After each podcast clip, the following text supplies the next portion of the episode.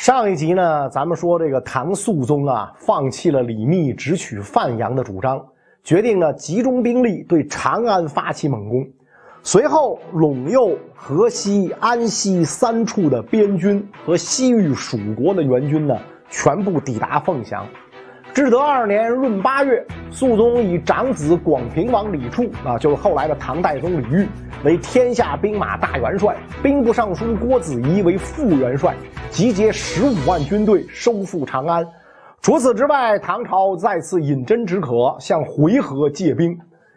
当时啊，回纥一直跟大唐的关系呢维持的不错。回纥可汗派太子叶护带四千兵来援啊，这个肃宗非常高兴啊，当即呢把这李处叫过来，跟让他呢跟叶护结为兄弟啊。叶护受宠若惊，连忙张嘴叫李煜哥哥。啊就这样呢，唐军、西域军再加上回纥军合兵一处，对外号称二十万，由凤翔出发啊，向长安推进。不久之后，唐军就来到了长安南面的香积寺啊，驻兵在香积寺以北、丰水以东地区。叛军此时在长安的守将叫李归仁，李归仁呢曾是安禄山手下一员猛将，被封为北平王。得知唐军来攻长安，便带十万人马在唐军北面驻扎了下来。紧接着，李归仁决定先发制人，率领精锐骑兵出阵挑战。唐军一看李归仁骑兵来了，就赶紧放箭。李归仁假装失败，掉头逃回阵中。唐军呢就派骑兵追击，眼瞅着就要逼近叛军阵中。结果这个时候呢，叛军突然发起猛攻，唐军被打了个措手不及，阵型大乱，连连败退。趁此良机，叛军抢夺了一波官军丢下的物资。面对如此混乱情势，唐军的前军将领，也就是曾经是高仙芝部下的李嗣业说：“啊，说今日不用自己的身躯引诱敌人，则我军必败。”啊，说罢脱掉衣服，拿起陌刀，立于阵前，一边大声呼喊，一边奋勇杀敌。在李嗣业杀死数十个敌军之后，唐军的阵型啊才稳定下来，重新找回了节奏。前军呢各执长刀啊，就是所谓的陌刀啊。这种刀呢，在这个呃已经失传了啊，不知道什么样。猜测就跟那个《西游记》那个电影里边的什么二郎神用那种三尖两刃刀似的啊，专破骑兵啊。前军各执长刀，无强推进。在此之后，混战几个回合，仍然不分胜败。老这么耗着不是个事儿，李归仁就命令一部分骑兵，让他们埋伏在镇东。从唐军的后面袭击，不料呢，这个计划被唐军的侦察兵发现，于是呢，唐军也赶紧分出一部分回纥骑兵，向叛军的伏兵发起进攻。三下五除二，叛军伏兵全部被歼灭，叛军士气大落。不仅如此，李嗣业以同样的招数回击叛军，他带着回纥军杀到叛军的阵后，与正面唐军一起夹击叛军。这场战争从午时打到酉时，最后叛军大败，唐军斩首叛军六万多人，俘虏敌军两万多人，还有很多这个叛军呐逃入沟壑被淹死，李归仁只好逃出长安，投洛阳而去。第二天，唐军顺利进入长安，老百姓是夹道欢迎，单食壶浆以迎王师。没想到今天呐，又看到了官军啊。结果话音刚落，啊，就看见回纥的兵马跟着唐军进了长安城。原来啊，这个回纥这一次之所以出手援助，除了跟唐朝关系不错之外，还有一个重要的原因，就是肃宗与回纥可汗约定，破城之日，土地士庶归唐朝，金帛子女归回纥，是吧？就是京师收复之后，你们回纥人可以任意在这个城中劫掠财物。是吧？所以一入长安城，是吧？回纥太子叶护就想按照约定拉人收物，是吧？广平王李处见此阵势，赶紧来到叶护马前，冲着他拜了一拜，是吧？说今使得西京，若就此俘虏，则东京之人皆为贼固守，不可复取矣。愿至东京再如约，是吧？这话呀，两层信息啊。第一个，唐朝下一步的计划是要夺回东都洛阳啊。第二个就是告诉回纥人，如果你们现在动手的话，恐怕会扰乱民心，到时候打洛阳就没那么容易了啊。诸位不如等着打下洛阳之后再说啊。回鹘叶护太子一看这个广平王哥哥这么恭敬，赶紧跳下马，那。跪下来捧着广平王的脚说：“我当为殿下立刻率军前往东京。”主子爷都这么说，回纥的将士们只好暂时罢手。就这样呢，这个长安城里的百姓免去一劫，纷纷跪下对广平王李煜磕头，是吧？哭着说呀：“说广平王真是不愧汉夷各族的主人。”远在凤翔的肃宗皇帝得知此事，很高兴，朕不如广平王啊。只可惜，虽然这个李处暂时挽救了长安百姓，但是洛阳百姓却为此付出了沉重的代价啊。那么，这个唐朝为什么要抓紧夺回洛阳呢？啊，因为这个长安的光复啊，并不能让唐朝松一口气儿。相比早年秦汉时代，唐朝的关中地区已经出现了严重的生态恶化情况。为了养活首都圈内的超量人口。数以万计的卖炭翁们将周遭植被破坏殆尽，这就造成了水土流失和土地肥力的严重下降啊！由繁华都市产生的各类垃圾残渣，也让包括地下水在内的主要资源遭到了污染。所以呢，曾经是龙兴之地的千里沃土，不得不从东方输入大部分生活物资。加上最近两年的内战跟横征暴敛，更是直接摧毁了。长安当地的民生经济，如果唐军不迅速夺回洛阳，那么现在的战果就会成为自己在军事战略上的沉重负担。所以夺下长安三天之后，李处只留下了少量数位部队，然后就率领大军向东去收复洛阳。唐军的进展呐非常迅猛，不到一个月的时间，几乎兵不血刃。拿回了华阴，就是今天的陕西华县；弘农，就是今天的河南灵宝二郡啊。唐军开了挂的东进，让安庆绪开始变得急躁不安。为毛呢？本来他的上位就无法压制住史思明这类老臣啊，迫切需要军功来树立个人威信。没想到长安城失守，让他的威信再一次遭到部下们的质疑。因此呢，作为叛军南下基地的洛阳。无论如何不能轻易放弃。为了阻止这个唐军靠近洛阳，安庆绪呢选择在位于今天三门峡那的陕郡进行这个阻击。十月十五，唐军与叛军在陕郡西面的新店遇上了啊！这次叛军由御史大夫严庄挂帅，抢先一步依当地山脉劣势，建立起了居高临下的俯冲优势。考虑到唐军有可能会像上一次迂回攻击，又把数万人马置于后方的山地当中隐藏了起来。啊，做好了万全准备，严庄自然希望唐军可以贸然来攻，因此呢，就派出一小撮轻骑兵出阵挑战。唐军这边领军的是大将郭子仪，主力呢是他亲自率领的朔方阵兵马啊。这些朔方兵不是吃素的啊，所以叛军这一小撮骑兵啊。根本就不足以撼动任何防线，反而在唐军万箭齐发之下迅速败退。严庄不死心啊，又派了二百个骑兵来叫阵。结果呢，叛军呢又使了这个诈败这一招，是吧？佯装逃跑，把这些唐军骑兵就引上了山坡。那郭子仪知道中计，心里一沉，是吧？可是如今这种情况，也只能下令让朔方主力立刻跟上。啊，免得因骑兵牺牲影响全军士气。当朔方军爬到半坡上呢，遭到了叛军的猛烈阻击，尤其是在战线两侧埋伏了很多叛军的弓箭手。而此时呢，大部分的朔方军没有盾牌，只能在前排盾兵的这个掩护之下射箭还击。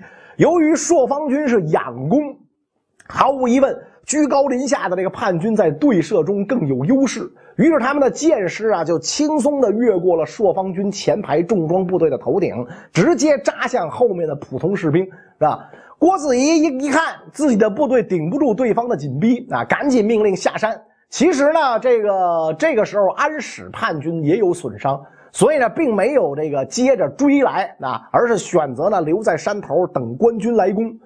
与此同时，郭子仪让李嗣业带了一路安西军从叛军后方迂回，并辅以回纥骑兵支援，企图呢与正面步兵夹攻敌军啊！但是别忘了，咱们前面讲过，叛军已经做好了准备，在山地中埋伏了起来。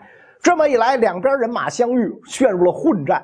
回纥骑兵无法在山地这种复杂地形发挥全部实力，所以李嗣业立刻让回纥骑兵下马跟对方血拼。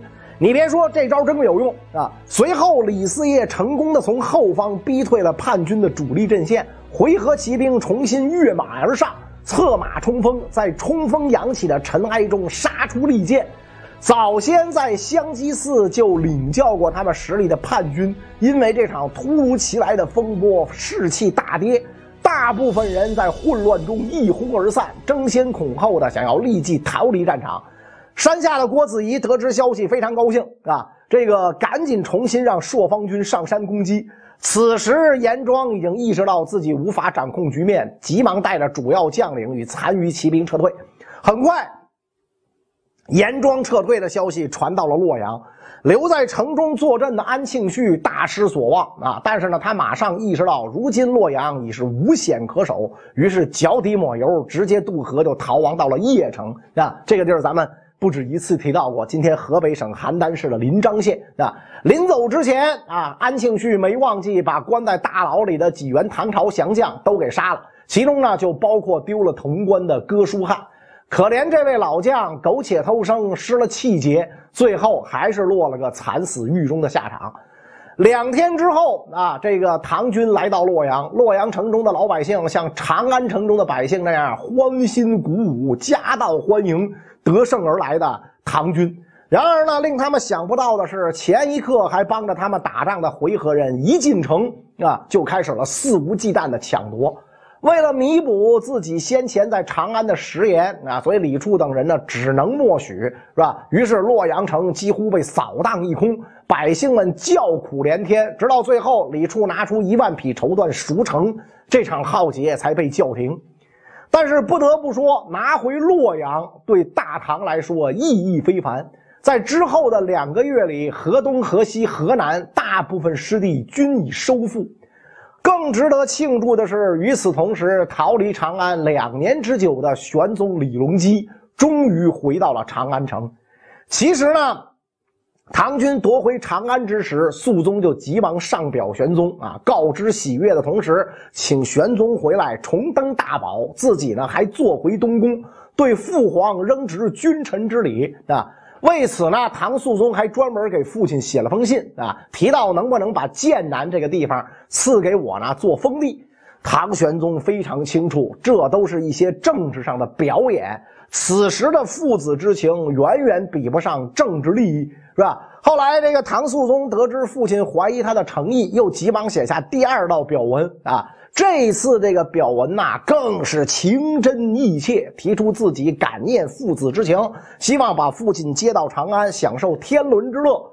最终，玄宗皇帝被说服，启程返回长安。公元七百五十七年啊，也就是至德二年十二月啊，唐玄宗李隆基回到了久违的长安。文武百官、京城百姓夹道欢迎啊！人们在欢庆来之不易的胜利之时呢，似乎也原谅了这位酿成大错，并且在关键时刻抛弃了他们的君王啊！这个唐肃宗一看见父皇，就立刻把自己身上的龙袍脱下，递给李隆基，身上呢只穿了一件只有大臣才穿的紫袍啊！但是李隆基呢没有接受，是吧？这个无非是有以下几点考虑：第一，为国家统一考虑。这个时候，国家已经在形式上统一。李隆基如果在此时接下儿子递来的龙袍，不仅会引起儿子的不满，造成父子反目，而且呢，会令一些奸诈小人趁虚而入，使得各地乱党打着为太子鸣不平的旗号，再一次发动叛乱，造成生灵涂炭。给国家统一埋下定时炸弹，对唐王朝的统治啊会造成威胁，是吧？第二呢，这个玄宗其实就是为自己的人身考虑了啊。当李隆基回到长安之后，肃宗马上派三千人马代替了李隆基的六百亲兵侍卫，只允许留下高力士等人服侍他，啊，声称呢守卫他的安全。这么一来，这个李隆基连自己最后一点力量都没有，真正的成了孤家寡人。而且安史之乱主要是肃宗李亨带人平定，此刻他无论在军队中还是在百姓中，威望都超过了原来的自己。如果此刻我选择接下黄袍继任皇帝，肯定也没有多少人愿意听我的话啊！所以这个玄宗明白，如今自己啊不过是一个象征，还不如做一个逍遥自在的太上皇。来的舒坦啊！我爹也当过太上皇，开国的这个这个高祖皇帝也当过太上皇，我呀也就跟着太上皇去了。所以最终他选择不再过问政事，安心做起了太上皇。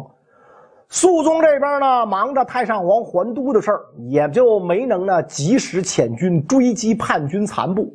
这么一来，给叛军喘息之机。安庆绪逃到邺城之后，重整旗鼓，四处征兵，是吧？想要卷土重来，东山再起。安禄山的老部下呢，也纷纷率部投奔于他。但是奇怪的是，在范阳的史思明一直没有反应，是吧？这就让安庆绪啊开始犯嘀咕啊，这老东西是不是有二心呢？于是呢，就想派人去试探试探史思明啊，让宰相阿史那成庆带五千骑兵赶到范阳，说是调兵，实际上呢是调查一下史思明。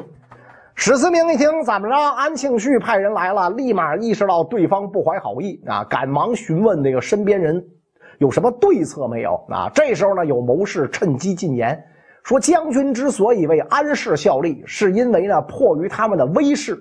而如今唐朝中兴，皇帝贤明，将军若能率领部下将士归服朝廷，实在是转祸为福的一条出路，是吧？史思明呢觉得特别有道理啊。接着呢，又有人跟他讲说，如今唐朝复兴，这安庆绪就是树叶上的露水，难以长久。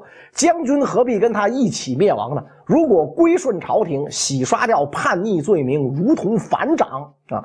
史思明深以为然啊，当即决定归降朝廷。但是眼前阿史那成庆的队伍马上就要到了，怎么才能控制住他们呢？史思明就设了一席鸿门宴。很快，阿史那成庆带着五千经济护卫来到范阳。史思明见状，率领全部兵众数万人出城相迎。又派人对阿史那成庆等人说：“啊，说诸位远来啊，将士们不生欣喜，但身为边卒，素来胆怯，见大军前来，惶恐不能自安，愿持弓卸甲，以慰众心啊。”本来之前史思明跟阿史那成庆关系就不错啊，也就没做防备啊，就照做了，放下了武器，跟着人家呢就进了城啊。到了内厅之中引荐，酒过三巡，菜过五味，史思明一拍桌子，阿史那成庆等人全部被轻易拿下。随后，史思明率所辖十三郡八万人马归降朝廷。唐肃宗特别高兴啊，立刻封史思明为归义王，仍兼范阳节度使，把他七个儿子都封了官但是呢，让肃宗没有想到的是，史思明投降只是缓兵之计啊。眼前的胜利也只不过是休战前的泡影。不久之后，史思明再次反叛。那他为什么又降而复叛呢？关于这个内容，我们下一集再说。